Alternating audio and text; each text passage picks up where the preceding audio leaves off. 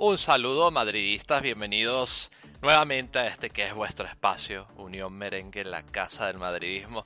Felices de estar de vuelta, pues eh, teníamos eh, eh, varios días, varios partidos que por diferentes motivos no, no, no habíamos podido grabar pero estábamos ansiosos de, aquí, de estar con vosotros, de interactuar, de poder conversar sobre la actualidad del Real Madrid y por supuesto, evidentemente, eh, intercambiar sensaciones ¿no? del equipo en estas últimas jornadas y por supuesto también eh, quizás tener una dinámica eh, aunque sea ligeramente distinta ¿no? de lo que se puedan estar presentando en distintos espacios. Eh, para los que no me conozcáis, yo soy Mauricio Wolfpark en Twitter, es decir, Low en inglés que se dice Wolf y Park en inglés que se dice Park. Y como siempre vamos a introducir eh, el podcast, eh, esta nueva edición, con un grupo genial de tertulianos que me acompaña y que son los verdaderos protagonistas de cada entrega. Vamos a saludar primeramente desde Francia al señor de los datos en Unión Merengue, don David Moya, arroba suplacu en Twitter, que evidentemente siempre nos complace que esté conversando aquí con nosotros cada vez que tiene oportunidad.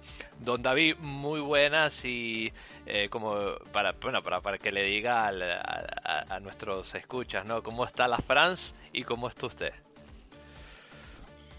Pues muy buenas, Mauricio. La verdad que es un placer de volver a estar aquí con vosotros. Y bueno, aquí en Francia con una gran nevada en los últimos días. Así que recogidos en casa, resguardados, con la calefacción puesta. Y por lo demás, todo bien.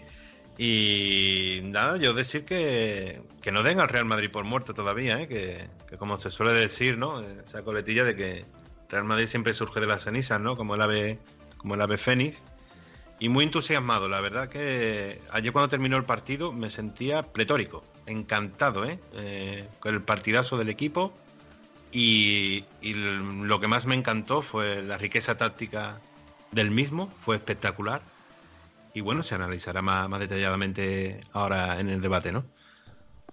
Muy bien, David. La verdad es que tengo ganas de conversar con usted sobre eso porque hay que evaluar eh, esos movimientos que claro está, eh, en parte, ¿no? Vienen un poco condicionados por las circunstancias. No intento poner nota negativa ni nada por el estilo aquí, sino simplemente, bueno, intentar hacer un análisis eh, lo más cercano posible a la realidad, con lo que alcanzamos a ver y bueno, y entendiendo, eh, dadas las circunstancias actuales, qué es lo que intenta hacer eh, el equipo conducido por Zinedine Zidane, que siempre es nuestro punto de reflexión y, lo que nos y lo que nos importa más a los madridistas.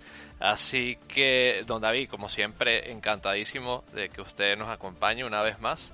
Y por supuesto, también acompañándonos se encuentra el señor Sergio García, eh, administrador de Unión Merengue, con este pesado que les habla.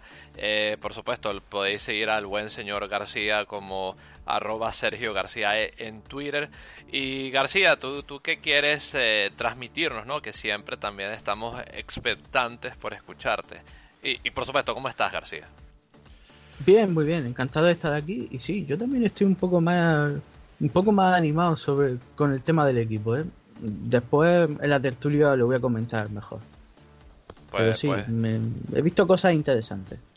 Pues muy bien, sí, claro, eh, siempre hay aspectos para, para rescatar, ¿no? De esta clase de circunstancias en las que está el Real Madrid, eh, que bueno, que en la vida no hay que descartar la liga, eh, es muy difícil, eh, pero cosas más extrañas se han visto en la vida, en los deportes. Y, por qué no, mientras matemáticamente hay opciones, hay, que seguir empujando hacia adelante, es lo que queda. Eh, como siempre, señores, complacido, encantado y honrado de que me acompañéis aquí y también súper honrado de que los escuchas estén aquí siempre apoyándonos, ¿no? A través de los comentarios de Evox, que recuerdo a Edu, le mando un afectuoso saludo también a la gente que nos escribe a través de Twitter como arroba Unión Merengue, en Facebook como Unión Merengue y en nuestras distintas plataformas. Si me dejo alguna, pues eh, pido disculpas, pero bueno, los que son sobre todo asidos ya, ya, ya conocéis cuáles son. Así que dicho esto, como siempre, Vamos a pasar eh, ahora a un mensaje y por supuesto nos adentramos eh, en la tertulia para intentar desarrollar de la mejor manera posible la actualidad de nuestro club. Y como siempre la invitación es para que nos esperéis, nos esperéis un poquito porque regresamos con más de Unión Merengue. Llueva. Truene. Nieve Unión Merengue te informa a los 365 días del año.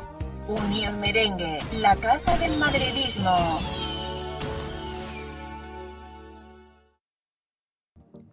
Y aquí estamos con la tertulia de este podcast número 14 de la décima temporada de Unión Merengue. Por supuesto, vamos a hablar de la muy buena victoria de nuestro Real Madrid ante el Getafe por pizarra de 2-0 en lo que fue la disputa del partido de la primera jornada, ¿no? Yo se lo estaba mencionando a los chicos, ¿no? Ese partido de primera jornada contra el Getafe que eh, se tuvo que posponer debido a distintas circunstancias que, que ya a esta altura, si yo soy, eh, si, si soy completamente honesto, no lo recuerdo cuáles cuáles fueron. Si, si vosotros chicos después queréis decir por qué, pues más, sois, más que bienvenidos. Y está claro que, que, el Real Madrid era una victoria importante, ¿no? Por, está claro, muchísimos factores, no, no solamente porque es la obligación eh, en el Real Madrid ganar los partidos y sobre todo con rivales como el Getafe y tal, que, que bueno, que a lo largo de la temporada ha sido una de las asignaturas eh, pendientes del Real Madrid. Eh, es probable que aún siga haciéndolo, ¿no? Eh, ganar contra equipos de, mitad de tabla para abajo. Y bueno, no es que sea el Getafe e, uno de esos equipos, pero es un equipo bastante duro de roer. Y no iba a ser fácil, ¿no? Porque ya, conocemos mucho de lo que es el estilo defensivo del Getafe, ¿no? Y sobre todo con un equipo que últimamente los, tengo yo entendido, los resultados no, lo habían venido acompañando y era claro que, que, había que sumar de alguna forma. Pero el Real Madrid, entiendo yo, una de las constantes del equipo cuando ha estado en su día ha sido súper convincente, ha sido eh, bastante eh, eh, movido, dinámico. Eh, y así lo fue en el partido de ayer con goles de Benzema y de Ferland Mendy, ¿no? que eh, en una incorporación eh, fantástica que él mismo inició, pues bueno, él acabó haciendo jugada y con un equipo que tenía variantes distintas, ¿no? Vimos a Marcelo jugando más adelantado, también a los canteranos y siendo presentes, pero eh, claro, esto es en parte producto de, las bajas tácticas, ¿no? Y también de por lesión que, que, se han venido cuajando en los últimos tiempos eh, eh, dentro de la disciplina del club y, bueno, le tocaba a ponerse creativo, ¿no? Para intentar no solamente confeccionar una plantilla, ¿no? Sino sacar los partidos adelante y, y seguir sumando victorias, ¿no? Que, ya es la segunda en fila tras la victoria ante el Levante. Y está claro que, bueno, esto le da respiro a los jugadores, le da respiro al club, le da respiro a la institución, ¿no? Que, bueno, que todavía queda eh, mucho trayecto por recorrer. Si bien recuerdo, Zidane dijo que quedan 51 puntos por jugar, que es eh, bastante, y, lo cual indica que queda mucha liga, pero hay que seguir eh, remando un poco eh, contracorriente, ¿no? Debido a que son dos partidos más. Entonces, eh, en base a esto, más o menos este pequeño resumen, esta idea general, yo creo que es un buen momento, chicos, de escuchar a los protagonistas del encuentro y por supuesto vamos a escuchar tras el partido palabras de Karim Benzema y vamos a entrar con el análisis de los distintos aspectos del juego contra el Getafe. Pero primero vamos a escuchar al delantero del Real Madrid. Estamos ahora con uno de los grandes protagonistas del día, autor del primer gol de Real Madrid, Karim Benzema. Muy buenas felicidades por el partido, por un nuevo gol esta temporada. ¿Con qué sensación os vais? Segunda victoria consecutiva en Liga después de la trilogía en. Bien, digo con, con, buena sensación. Muy importante de, de, ganar este, este partido porque seguimos en nuestra liga y vamos a pelear hasta el, hasta el final. Habéis controlado el partido prácticamente de principio a fin, en posesión, controlando también eh, los puntos fuertes que tenía rival y finalmente incluso con el juego aéreo que se les veía sufrir un poquito habéis conseguido ese gol. ¿Cómo ha sido? Creo que fue un partido muy, muy bueno para nosotros, con, como tú has dicho, con todo con la, con la ambición, la ambición de, de ganar y de llevar los, los, tres, los tres puntos, porque es muy, muy importante, cada partido es importante, es una final para, para nosotros. ¿En qué cambia el juego de Karim Benzema cuando, por ejemplo, vemos hoy al equipo jugar de nuevo con tres centrales, con tres atrás, como ya terminasteis el partido contra Huesca? Te quiero decir que nosotros estamos profesional y nos tenemos que, que adaptar a, a, todas las situaciones. Luego el, el mister pone un, un schema y nosotros estamos aquí para, para intentar hacer como, como hoy un buen partido y, y, los tres puntos. Karim, y a nivel personal, otro gol. ¿Cómo está Karim Benzema? Prácticamente todo lo que tocaba para adentro. Bien, bien, no. Es que el último partido tenía, tenía varias, varias ocasiones. Es que trabajo mucho para, para ayudar a mi equipo. Hoy he metido un gol importante y ojalá que voy a, a continuar como, como eso. Karim, muchas gracias. Felicidades. Gracias.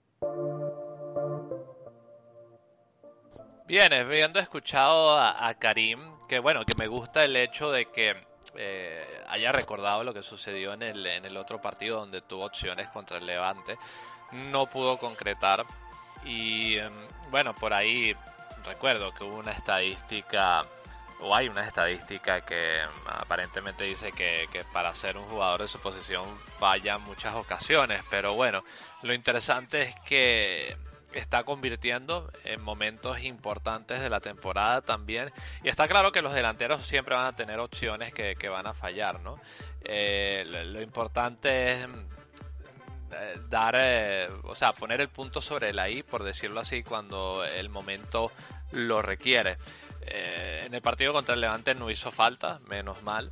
En este partido anotó el gol que, que abrió la lata, por decirlo así. Eh, enhorabuena, siempre eso es importante.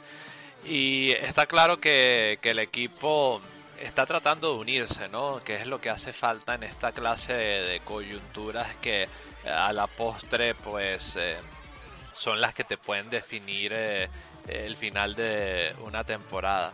Dicho esto, García, eh, aparte del trabajo de Benzema, ¿a ti qué te gustaría eh, enmarcar del equipo? ¿no? Para ti, que, ¿cuáles fueron los aspectos más llamativos de la victoria ante el Getafe?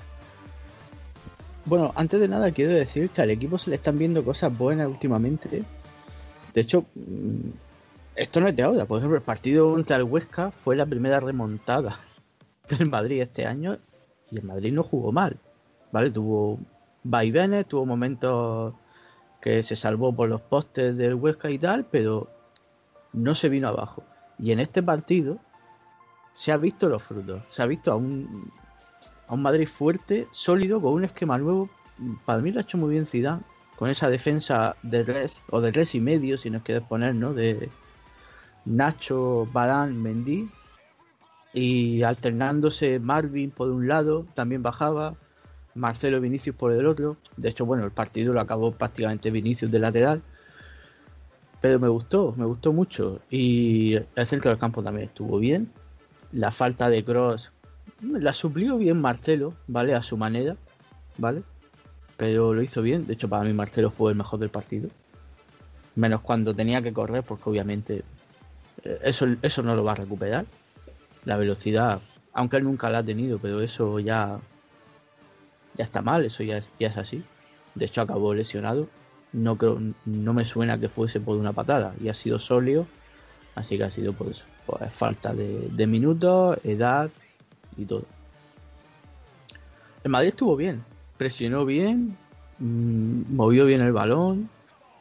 Es verdad que faltó claridad en, en el ataque, ¿no? Porque es verdad que Benzema lo está haciendo bien, pero es el delantero que más ocasiones claras falla. Eso también hay que decirlo. Y a ver, mm, metió un gran gol, un gran pase de Vinicius a pierna cambiada, por cierto, y lo hizo muy bien. Y remata de cabeza Benzema. Ahí el partido cambia, se abre todo. Es verdad que el Getafe no, no creó ocasiones de peligro, si no recuerdo mal. No tiró a puerta, no hizo casi nada. Patadas sí dio, bastante. Pero como se las pegan al Madrid, pues no pasa nada. Me gustó, me gustaron todos. Es que el equipo jugó bien, corrieron todos. Es que recuerdo que en el cambio de Asensio, se le dio a Asensio agotado. Y a Vinicius también. Yo creo que es la primera vez que el equipo sale cansado de un partido. Yo creo que ha sido el partido que más han corrido. De largo. Y muy bien todos. A ver, implicados. Se le ve al equipo también, pues solidario, insisto, cuando bajan y defienden todos. Se notan las bajas, como es normal. Pero, oye, muy bien Zidane esto, de la misma forma que lo criticamos por las cosas. Lo que ha hecho Zidane, esto sí que es magia. Porque tiene a más de un cuarto del equipo lesionado, más los que ha vendido, perdón, los que se han ido cedidos. Y al final, pues, esto se nota, se resiente. Lo ha hecho bien, ha metido a Marvin, que lo ha hecho muy bien, me gustó mucho, me gustó mucho Sergio Rivas también. Una pena no pudimos ver a Antonio Blanco, ¿no? que, que uno de los grandes del Castilla. El Castilla tiene a Marvin, Hugo Dudo, Hugo Vallejo, Antonio Blanco y Sergio Rivas. Esos son los mejores para mí. Y Miguel Gutiérrez, pero no sé si está jugando ahora, no me acuerdo. Eh, García, yo te Eso- hago una pregunta, y disculpa que te interrumpa. Para ti, viendo lo, lo visto, eh, o sea, en disponibilidad de jugadores de los chicos estos que estás destacando, ¿te parece que, por lo menos hasta que se recuperen más jugadores, eh, a lo mejor esta va a ser eh, como la seña de identidad del equipo en cuanto a nivel de juego, de estilo? ah, ¿O tú crees que, con los jugadores que hay disponibles en estos momentos se, podría generar alguna variante táctica más? A ver, es que tampoco iba jugadores. A ver, variante. Bueno, ¿qué podrías poner a.? Es que no, no- no hay ningún defensa recuperado. ¿Podrías poner a Mendy a pierna cambiada? Sí. Y poner a Marcelo en la otra banda. No sabemos también si Lucas Vázquez va a volver. No sé cómo está tampoco la cosa. Valverde tampoco. Es que no hay otra variante. No hay otra variante, tío. Marvin va a jugar el próximo partido sí o sí de lateral extremo, las dos cosas juntas, descargando presión al centro del campo, que es lo que hizo, lo hizo muy bien, descargándole también responsabilidad a los- de arriba. Pero es que no hay más. Es que a mí ahora me dices quién pone. Esto es que no hay otra cosa. No hay otra cosa, tío. Están todos lesionados. Como no sea que vuelva, es que no, no creo, no, no le va a dar tiempo. Como es Zidane también de escrupuloso con esto, Isco puede ser que juegue, porque dijo, me parece que comentó Zidane que Isco no podía jugar porque solo había completado un entrenamiento. Es el único que puede jugar ahora mismo, pero vuelve Tony Cross también. Que Cross no es lesión, Cross es sanción. Así que es que no, no, no, no hay más piezas. Es que es más, yo creo que Zidane va a tener que subir a otro del Castilla. Alguno más, ¿sabes? Creo que últimamente está entrenando con seis, pues va a tener que convocar a seis del Castilla que no sé cómo está el reglamento ahí, ¿eh? tiene que estar justico, pero bueno. Así que esto es lo que hay. Me gustó mucho todo, pues que, a ver, es que también venimos jugando mal y cuando se nota que el equipo presiona, está fuerte, es una alegría, ¿no? No merecimos perder el partido, es que no, hizo nada el Getafe, es que el Madrid estuvo bien en defensa, es que defendieron todos, corrieron todos y todos acabaron cansados, que eso está muy bien. ¿Vale? El segundo gol, muy bien Mendy, muy bien. Tuvo fe, porque Asensio no llega a ese balón, creo que fue Asensio, no llega a ese balón, no le da, creo que se pasa de carrera. Y la pega Mendy y se mete, ¿vale? Tampoco estaba creando ocasiones el Getafe, pero por si acaso, mira, un gol y ahí cerró el partido.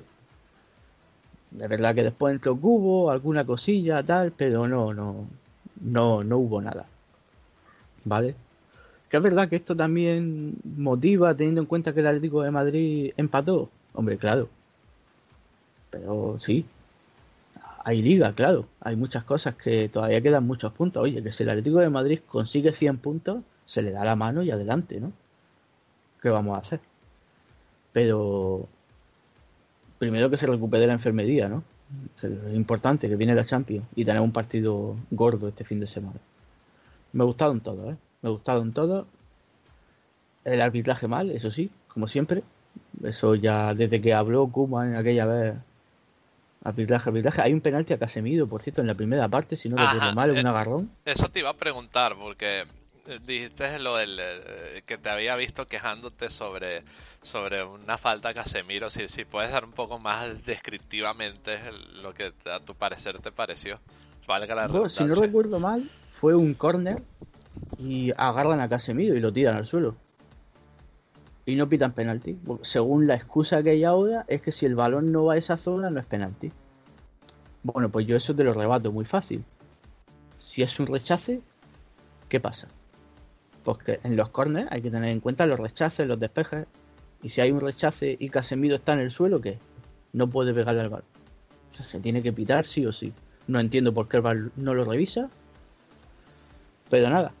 Mm, otro más, ¿eh? Creo que el Madrid el equipo que más penaltis le han pitado este año, si no recuerdo mal. Y al que menos le han pitado en contra. No, vamos a uno o dos penaltis por partido, ¿vale? Bueno, pues esto es así el bar. A ver, es que yo no culpo al bar. El bar es una máquina, es un ordenador, es un software.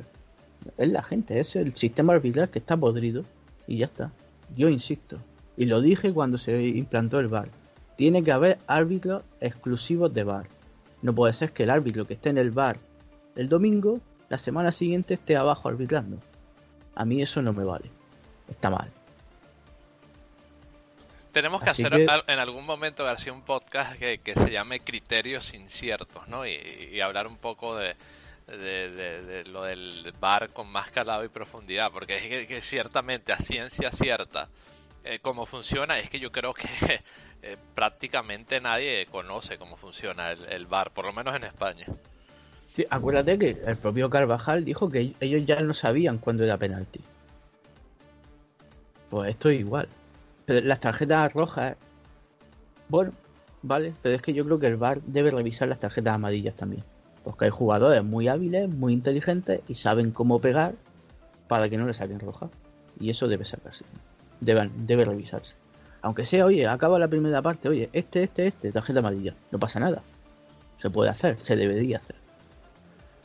Pero bueno, esto es lo que toca no se habla de reforma del bar ni de nuevos criterios, todo lo contrario, es lo que tú dices. ¿El criterio cuál es? Pues el sábado uno, el domingo otro, el lunes otro y así.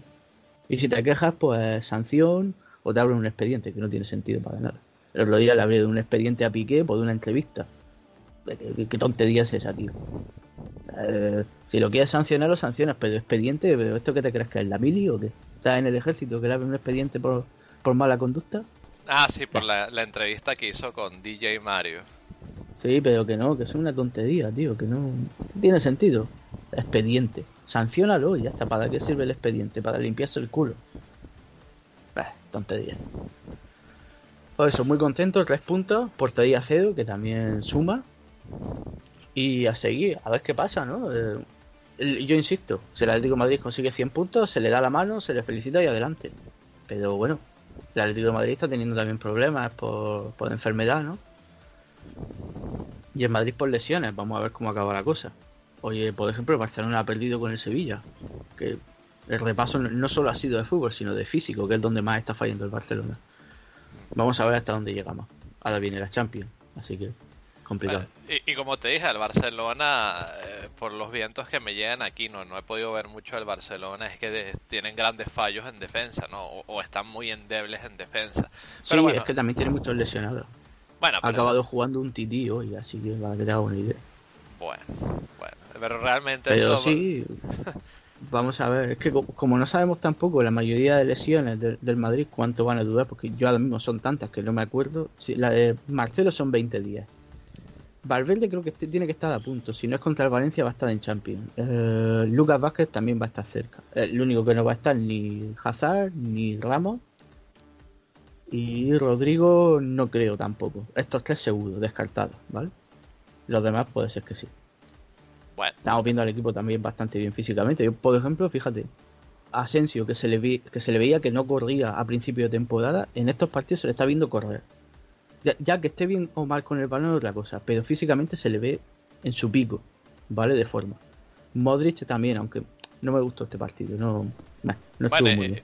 Y, falta ver, bueno, pero eso ya, ya que ya Y Casemiro está bien, al que se le ve un poco debajo de forma, sí que verdad, y es cansancio, es Benzema. Ah, bueno, es que, es que Benzema prácticamente juega partido sí partido también, ¿no? Claro, es que descansa 5 o 10 minutos por partido. Yo, no sé cómo no se ha roto, de verdad que tiene un, físico, la verdad, muy bueno, ¿eh? Benzema, porque... Sí.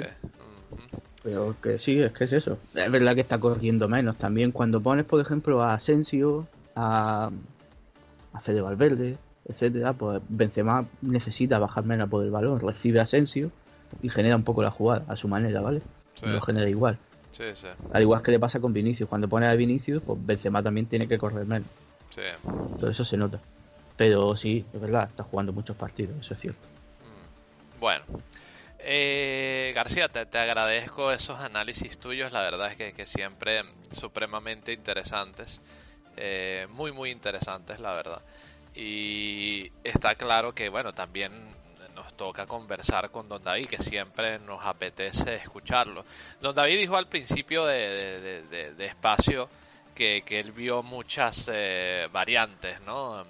Durante este partido, eh, y yo creo que a todos nos gustará que, nos destaque eh, que, percibió él, ¿no? Y, que le llamó tanto la atención. Por favor, don David, deleítenos. Bueno, Mauricio, lo intentaré. No, es que tengo, tengo muchas cosas, no, no me quiero dejar nada, como se suele decir, eh, en, el tintero. Eh, hombre, para mí, hablando de lo, que es el penalti, eh, voy a comenzar por ahí. bueno, el árbitro Javier Alberola Rojas, es decir, de pasado de reality show para encontrar pareja, ese es el pasado de este árbitro, su, su historial, eso yo creo que lo dice todo el agarrón continuado y flagrante a, Casemiro fue escandaloso. Eh, no lo pitaron, pero a mí me, resultó curioso el que no lo, no lo protestara enérgicamente Casemiro. Eh, yo creo que, hay otros equipos que, suelen hacer ese, coro alrededor del árbitro y eso el Real Madrid a lo mejor los jugadores pues, deberían de pues, meter un poco más de presión al árbitro. Eh, tampoco no me sorprende nada de que no se revisara esa acción en el bar porque quien estaba en el bar era Munuera Montero, el famoso árbitro del clásico que desde que Kuman habló pues todo cambió. Entonces yo ahí aquí, ahí se, no sé, todo concuerda un poco.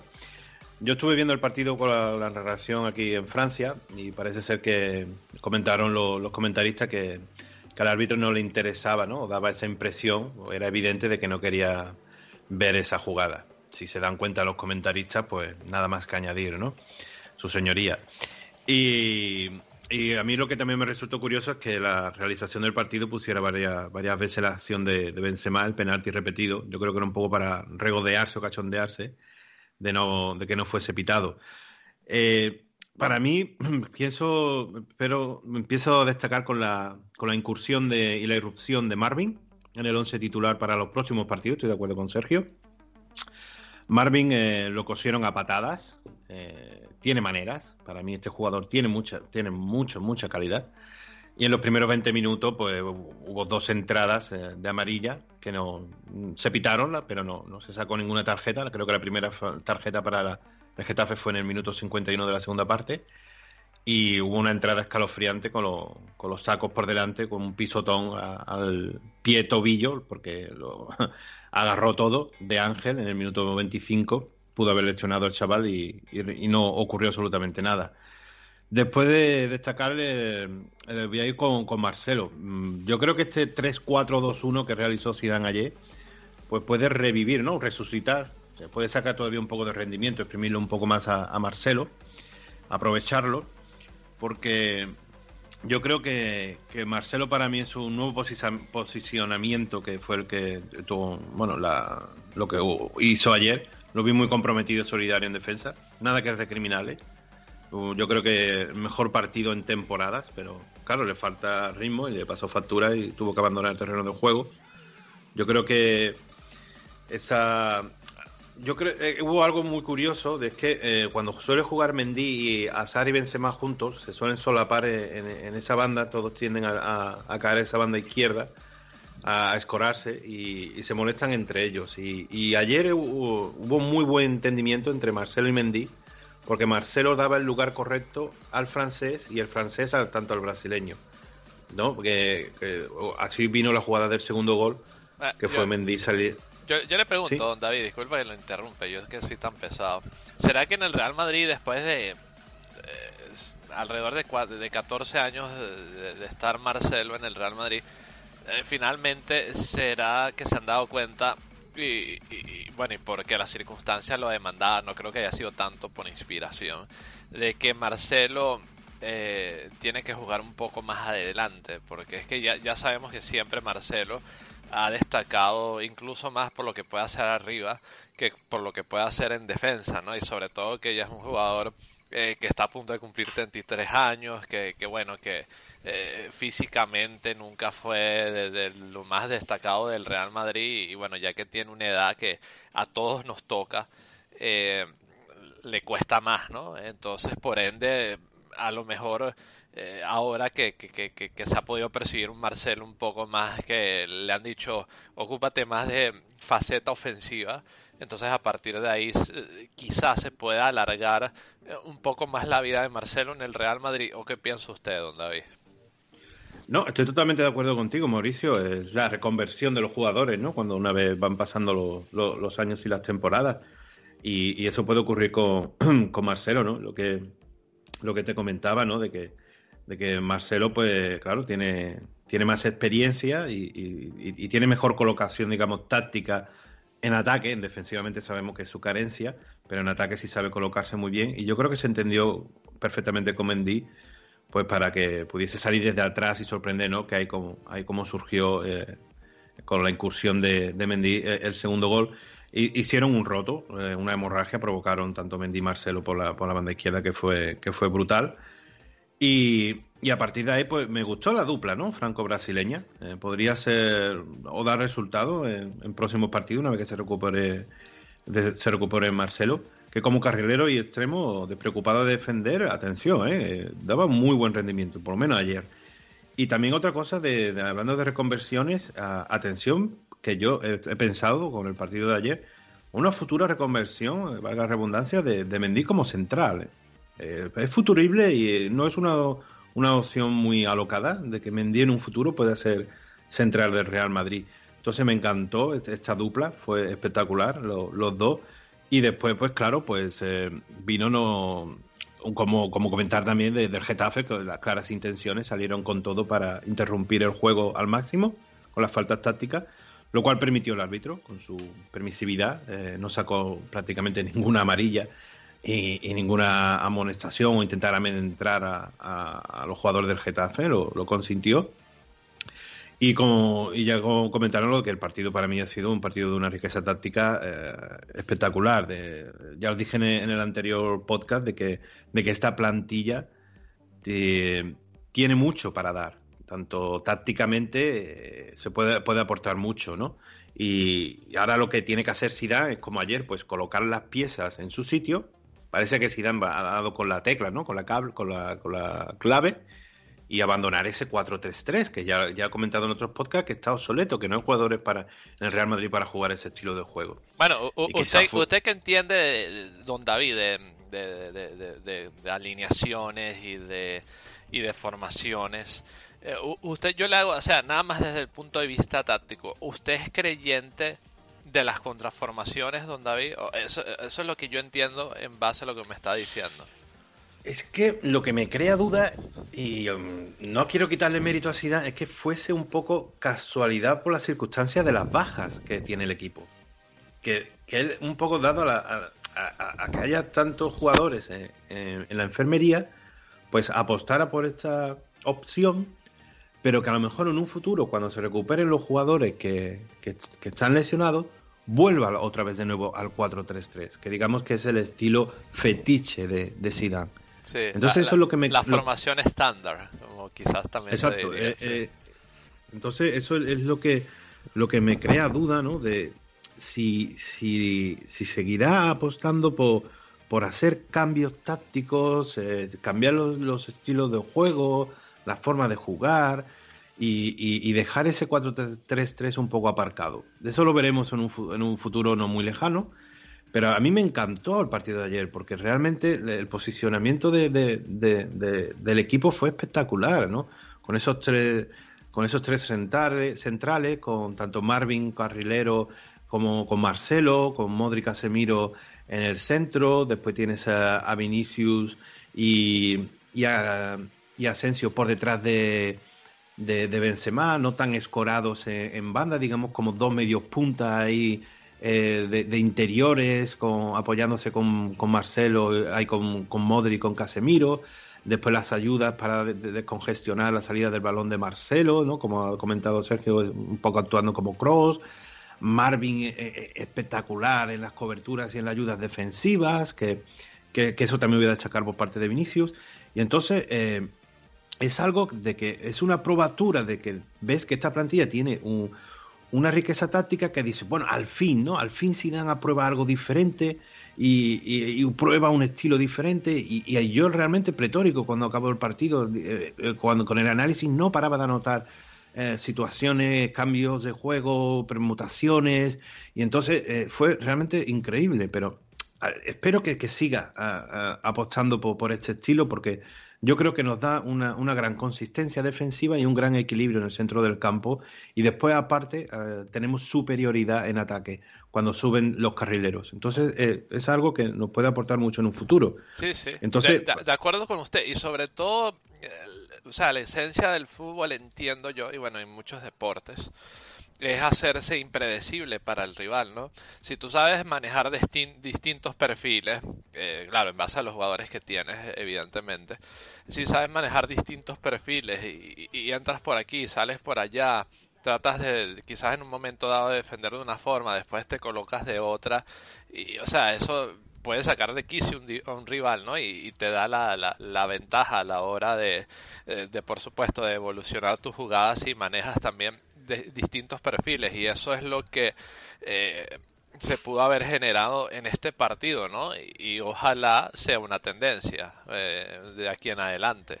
Pero esa es la gran duda que nos queda en estos momentos. Como usted bien dijo, don David, eh, una vez que se recuperen jugadores, Zidane volverá a las viejas formas o o, se ha reinventado y, bueno, y, nos dará elementos distintos, ¿no? Que, pueden sacar, digámoslo así, de quicio al rival.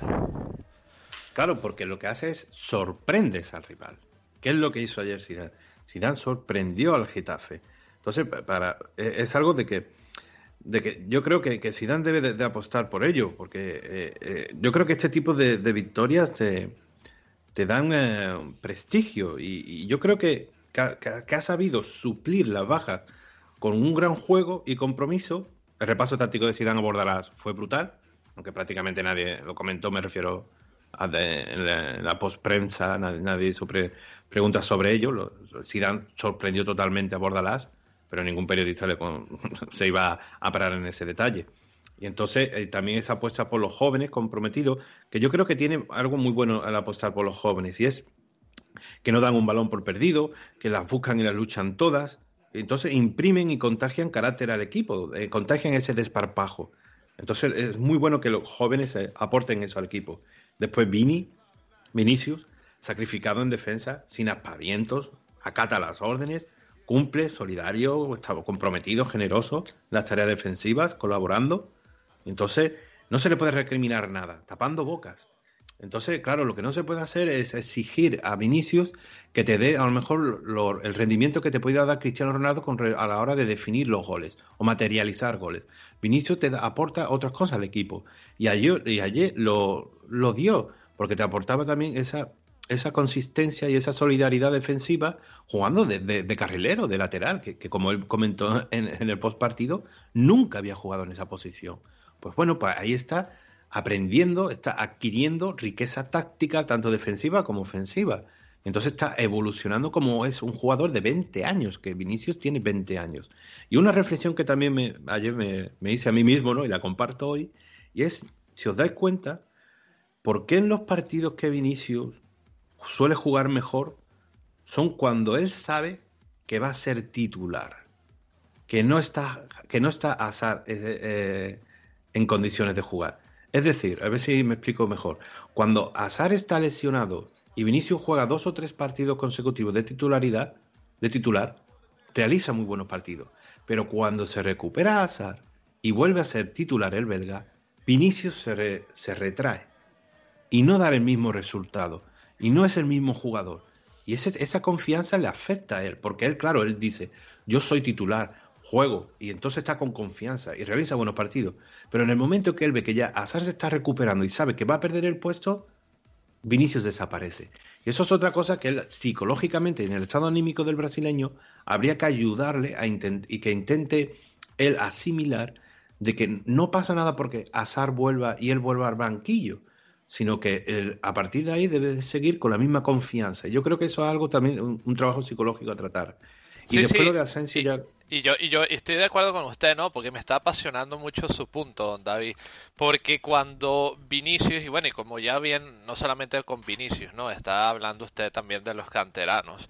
Usted, eh, ellos saben que si salen al campo, eh, entiendo yo, ¿no? O, trato de ponerme en la piel de ellos. Eh, ellos pensarán, tanto Vinicius como estos chicos y, y otros jugadores. tengo la oportunidad eh, tengo que demostrar algo aquí y, como se diría, ¿no? Eh, me voy a dejar la vida por demostrar que yo valgo y por ende eh, voy y me extiendo y, hago lo que tenga que hacer para, tú sabes, llenarle la retina al entrenador, porque de otra forma es, todo más, más cuesta arriba, ¿no? es como usted bien está perfilando la explicación. Eh, tiene mucho que ver con el sentido psicológico de, la dinámica del equipo. Claro, porque eh, inicio está eh, en una dinámica positiva, está realizando muy buenos partidos, como por ejemplo en, el partidos anteriores, cuando jugaba cuando, cuando jugó contra el Sevilla y, los partidos posteriores. Y claro, él ve que, que, Azar vuelve, entonces él la afecta anímicamente y dice, ah, ya ahora otra vez vuelvo a estar suplente, ya no soy titular. Y entonces eso le, recolcome y entonces eh, él mismo se, se, podría decir que se hace daño. Entonces él lo que él debe de entender es que él, debe de demostrar cuando también está en el banquillo, cuando salga, salir con la misma confianza que cuando sale cuando es titular, cuando él sabe que es titular. Y entonces es un trabajo que, que, ahí me imagino que el cuerpo técnico eh, tiene que apoyarlo y ayudarlo. Y, con lo de Asensio, para mí se ve muy fuerte de ritmo. Eh, el desgaste físico ayer también fue brutal, tarea defensiva comprometido y poco a poco está recuperando la confianza también en esa rodilla. Y, a mí me gustó. Ha habido otros partidos en los cuales he criticado a Asensio, pero yo creo que poco a poco va adquiriendo esa fuerza que, y esa confianza que él necesita. Y yo creo que nos puede aportar mucho eh, en un futuro. Para mí no, no, no, no, me gusta como titular, me gusta más un jugador con revulsivo a partir del minuto 60, pero bueno, eso ya es cuestión de gusto, ¿no? Gusto los colores. Y ya finalizo con una cosa, ¿no? De, de Benzema, Ayer vi un dato también curioso de que, por lo visto, eh, ha participado en 19 goles en sus últimos 20 partidos como titular. 15 goles y 4 asistencias. Entonces, eh, también otro dato a destacar de que ha abierto el marcador, la lata, ¿no? En 94 partidos con el Real Madrid. Entonces, eh, yo creo que, Karim, para mí, ayer realizó un masterclass a la hora de bajar los balones y dar salida y ayuda al equipo. Espectacular. Y yo creo que se pueden sacar muy buenas conclusiones de la riqueza táctica del equipo en este partido en concreto. Fue algo alucinante. Yo disfruté como un enano. Y que Zidane tiene que, explotarlas más a menudo.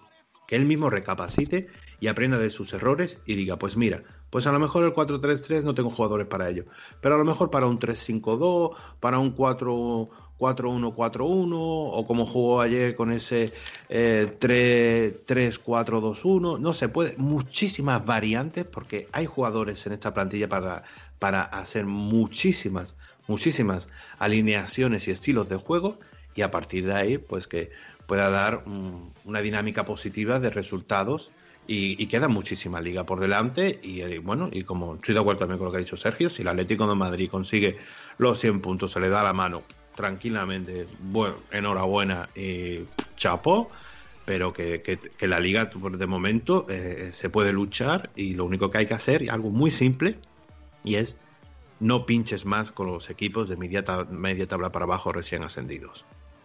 Sí, sí, y es que bueno, eh, eh, eso yo creo que es una clave fundamental, ¿no? Eso que acaba de mencionar usted, don David. Y esa está siendo la asignatura pendiente del equipo eh, a lo largo de la temporada, ¿no? ganarle a estos equipos que a priori parecen sencillos o por lo menos más, más accesibles que, que los grandes, ¿no? Porque si se le ha ganado durante la temporada a equipos como el Barcelona, como al propio Atleti, que está de primero, al Inter de Milán cuando hizo falta eh, ganarle. Y bueno, y la exhibición de Milán, porque en Milán, si todos bien recordamos, fue un partido bastante completo. Eh, porque no se le puede ganar eh, a equipos que, que, bueno, que te plantean un partido defensivamente más complicado. Ahí es donde está la clave.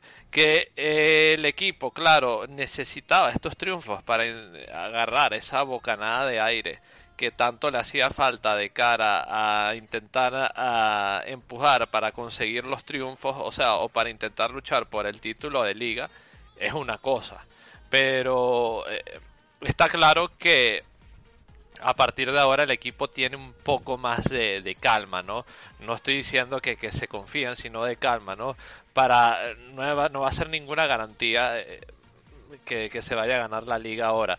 Como usted ya bien dijo, don David, como dijo muy bien García, si ya sea el Atleti, sea quien sea, gana la liga, se le da la mano y ya está pero hay que conseguir ciertos elementos que, que aunque se ayuden a reflotar ¿no? la, la, temporada del equipo y sobre todo diría yo, ¿no? independientemente de que se gane o no al final, de que den síntomas de que la siguiente temporada hay cosas interesantes y, las y, elementos por los cuales uno puede emocionarse ¿no? de cara a, a lo que está por venir. Entonces me ha parecido genial el análisis que, que, tanto García como usted, don David, habéis hecho, lo, he disfrutado mucho y espero que los escuchas también, ¿no? Porque aquí tratamos de, a pesar de que somos madridistas y amamos al club y queremos lo mejor para el club, tratamos de analizarlo lo más fríamente y más eh, objetivamente posible las situaciones. Y dicho esto, pues... Eh, viendo el tema de, de, bajas y bueno y todo lo que se puede eh, configurar alrededor de, de, las situaciones y creo que si bien recuerdo aunque ya, ya estoy algo mayor me puede que me esté fallando la memoria creo que fue García que dijo que eh, Valverde puede que esté a punto de regresar eh, para el partido contra el Valencia, eh, un partido que bueno, ya sabemos cómo se las gasta el Valencia eh, contra nosotros, ya sabemos lo que hicieron, un equipo que está pasando penurias esta temporada, pero como bien diría García, siempre juegan su Champions particular contra, o sea, su final de Champions particular contra nosotros. ¿cómo, cómo, cómo, creéis que se debe afrontar ese encuentro? Sobre todo intentando medir las secuencias de, del Valencia en, estos momentos, ¿no? Y, ya lo que conocemos del Real Madrid. Empieza usted mismo, don David, que, bueno, para, para variar un poco el orden.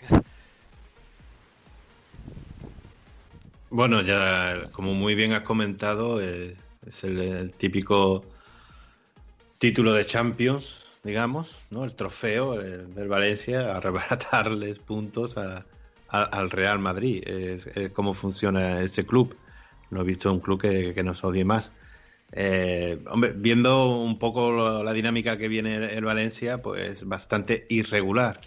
Eh, no, creo que no ha encausado prácticamente dos victorias consecutivas en, todo lo que llevamos de liga. Entonces, los resultados no, son muy positivos.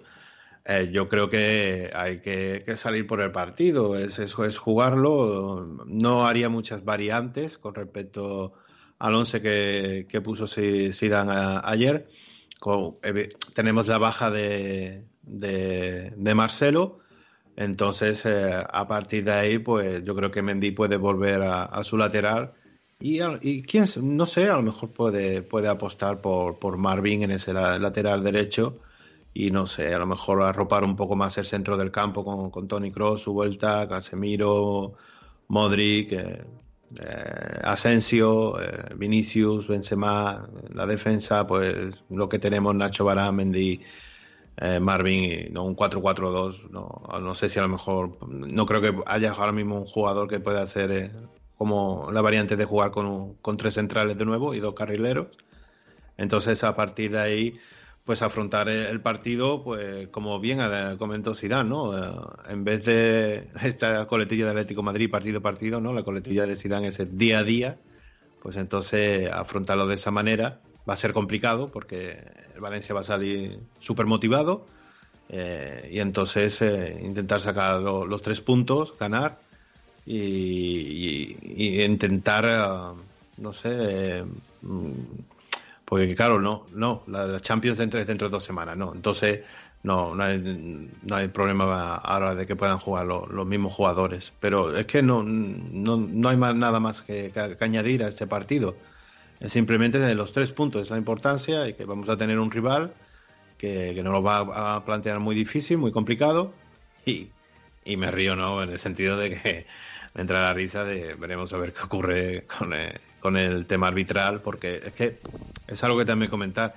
Eh, la permisividad que se tiene eh, los árbitros con los contrarios con, a la hora de hacer realizar faltas al Real Madrid es escandaloso, es insultante es que nos cuecen a patadas.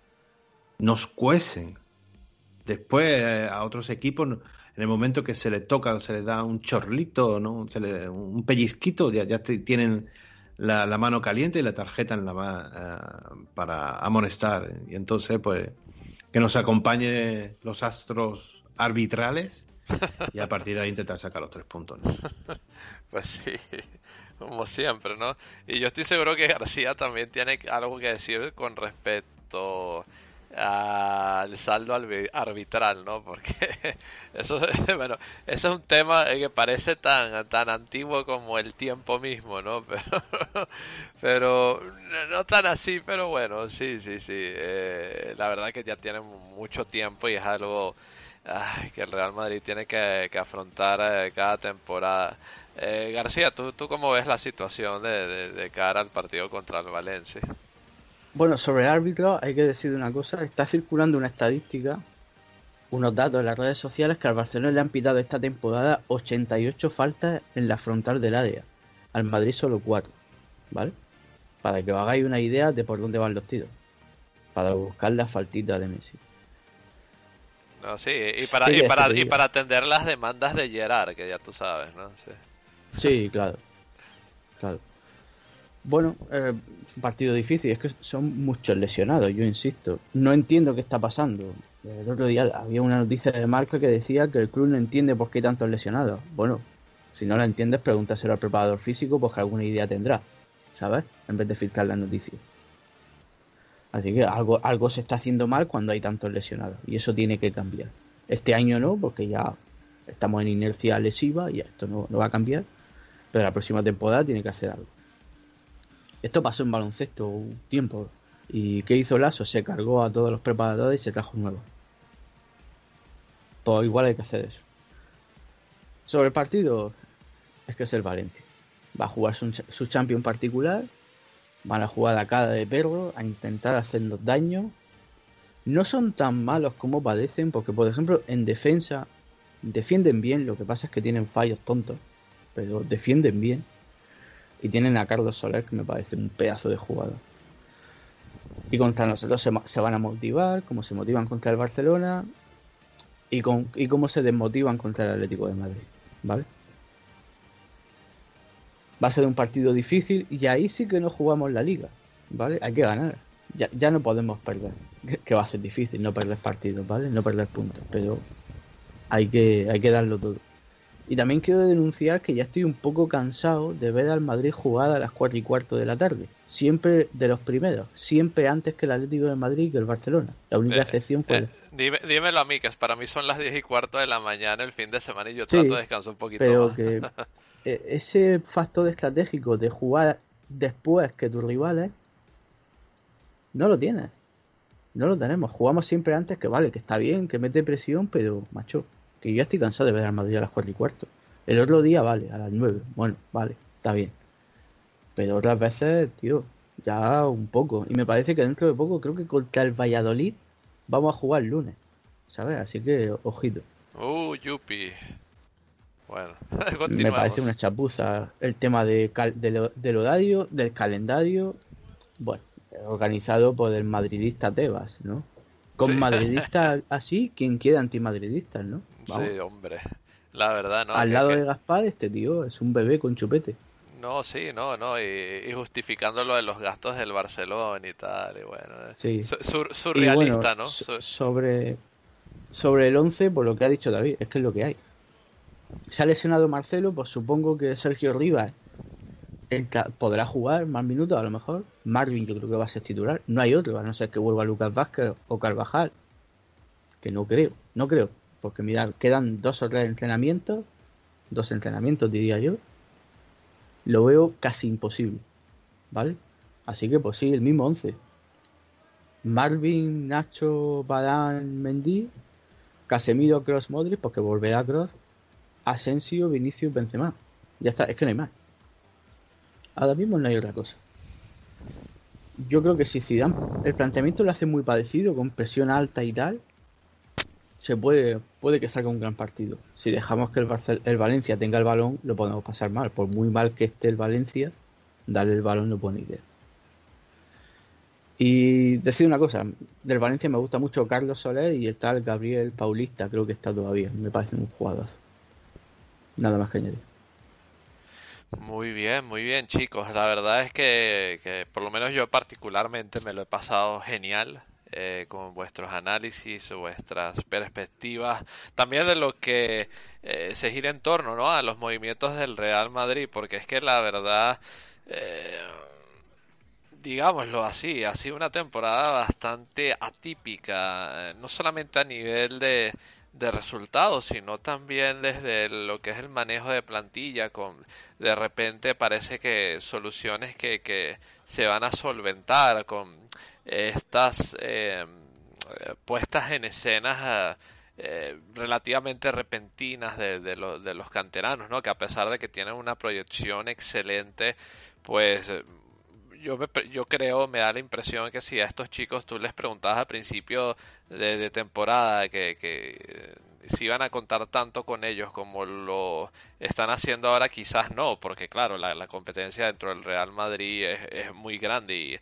y, incluso si los jugadores que son en teoría los, los suplentes eh, les ha costado jugar esta temporada, imagínate que, que puede decir un, un canterano, ¿no? Entonces... Eh, por lo menos ha sido una temporada interesante en ese apartado, ¿no? Que, que, que, no nos ha dejado indiferentes. Y yo creo que esa es la peor cosa que puede suceder eh, eh, en la vida, ¿no? La indiferencia, ¿no? A lo mejor no ganamos ningún título, eh, pero de verdad que esta temporada no, nos, ha nos ha mantenido en lo que es a la expectativa de lo que pueda pasar eh, eso, eso es interesante, ¿no? Y si terminan coronando con algún título, pues, eh, bueno, eh, nos van a decir, eh, señores, aquí está, espero que os haya parecido el, costo de vuestro ticket. Así que, que va, va, va, a ser tremendo todo lo que, lo que suceda aquí en adelante. Ojalá y esperemos que, que se traduzca en un título y siempre todo bien para el Real Madrid. Así que dicho esto, señores, muchísimas gracias y sobre todo agradecer es agradecer a quienes amablemente pues nos han acompañado estos minutos tan tan amablemente. Y vamos eh, con el cierre de espacio eh, donde como siempre vamos a traeros anuncios, vamos a dejar eh, mensajes Y por supuesto, a partir de ahí cerramos este podcast número 14 de la décima temporada de Unión Merengue. Volvemos en breve. en la Tierra, en el espacio o donde quieras que nos escuches, no dejes de seguirnos en nuestras redes sociales. Arroba Unión Merengue en Twitter. Arroba Unión Merengue Oficial en Facebook. Unión barra baja merengue en Instagram.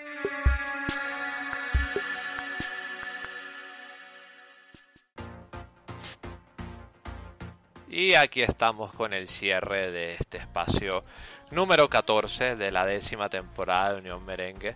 Por supuesto, no podemos marcharnos sin anunciar la fecha del próximo partido del Real Madrid, ese que estábamos discutiendo, la, la final de Champions, eh, Real eh, Madrid-Valencia desde el Di Stéfano, eh, para todos los seguidores valencianistas, vuestra final de cada temporada Eh, contra el Real Madrid será en el Alfredo Di Stéfano el sábado, perdón, el domingo 14 de febrero.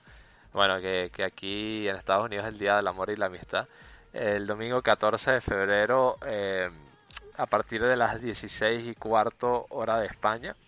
Eh, dicho partido, por supuesto, intentaremos estar aquí para eh, traeros esas incidencias de, la final de Champions de, del Valencia, ¿no? Que, que, claro, a, por todo, ¿no? Eh, ese gran mundial para el Valencia, esa final de Champions. Ya, pero hablando en serio, eh, partido que va a ser clave eh, para las aspiraciones del Real Madrid seguir remando en busca de tener una oportunidad clara eh, de cara a la liga y bueno, el Valencia se antoja siempre como un rival eh, complicado, así que hay que estar claro que, hay que trabajar duro por ese partido para poder eh, conseguir la victoria. dicho esto, señores, muchísimas gracias por haberme acompañado. Una vez más, la verdad, honrado de contar con vuestra presencia.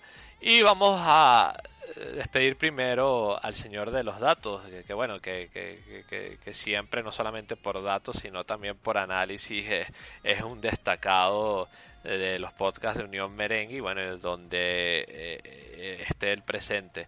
Don David Moya, arroba su placo en Twitter, como siempre, seguirlo, que es una referencia total. Y don David, muchísimas gracias por, por habernos acompañado. Esperemos que eh, nos pueda acompañar nuevamente en un siguiente podcast en el que podamos contar con su destacada presencia. Y está claro que como siempre un abrazo para usted y lo esperamos en una siguiente entrega. Un saludo para usted y para sus y para sus seres queridos. Bueno Mauricio un placer eh, como siempre estar aquí con vosotros y, bueno para, para finalizar pues destacar de que el balance del Real Madrid con, con el Valencia cuando hemos jugado eh, en casa pues es bastante positivo. Pero como bien ha comentado no es el primer partido que se va a realizar en el en el Di y veremos qué ocurre. Esperemos que saquemos los tres puntos.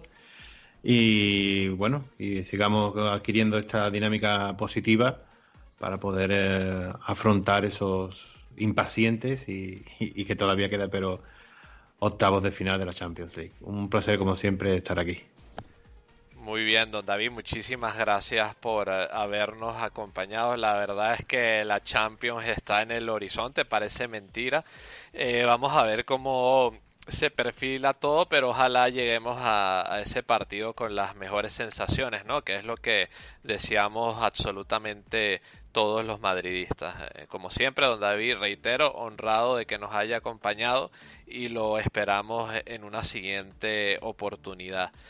Y bueno, por supuesto, no podemos eh, dejar eh, atrás al señor Sergio García, que también siempre está aquí cada vez que puede acompañarnos, arroba Sergio García en Twitter desde Murcia, España. García, muchísimas gracias de verdad siempre por, la colaboración, la, paciencia, por eh, eh, aguantar el biorritmo de, lo complicado que es una web. Eh, bueno, tú y yo lo conocemos, pero tú, tú de verdad que tú eres el MVP ¿no? de, estas circunstancias y, bueno, se agradece siempre esa ardua labor y, esa paciencia que tienes para con todos. Ya, ya sabéis, seguirlo en Twitter, arroba Sergio García E en Twitter, valga la redundancia. Y bueno, García, te, esperamos en una siguiente eh, entrega en la que puedas y quieras estar. Un abrazo, hermano. Nada, un abrazo a ti. Sí, seguirme y ya os bloqueo yo cuando digáis tonterías, como estoy haciendo últimamente.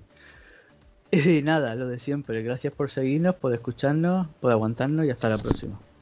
Gracias, García. No, no se olviden de estar también atentos. El señor García no lo dijo pero de estar atentos a sus entregas de, de, baloncesto que la verdad están eh, haciendo una buena pauta y, es contenido de Unión Merengue, apóyenlo para que evidentemente siga creciendo eh, ese espacio de baloncesto que, que, marca la actualidad del Real Madrid que eh, tiene material y datos imperdibles así que no, no estéis atentos ¿no? a los a, los, eh, a las grabaciones del señor Sergio García y su actualidad de baloncesto.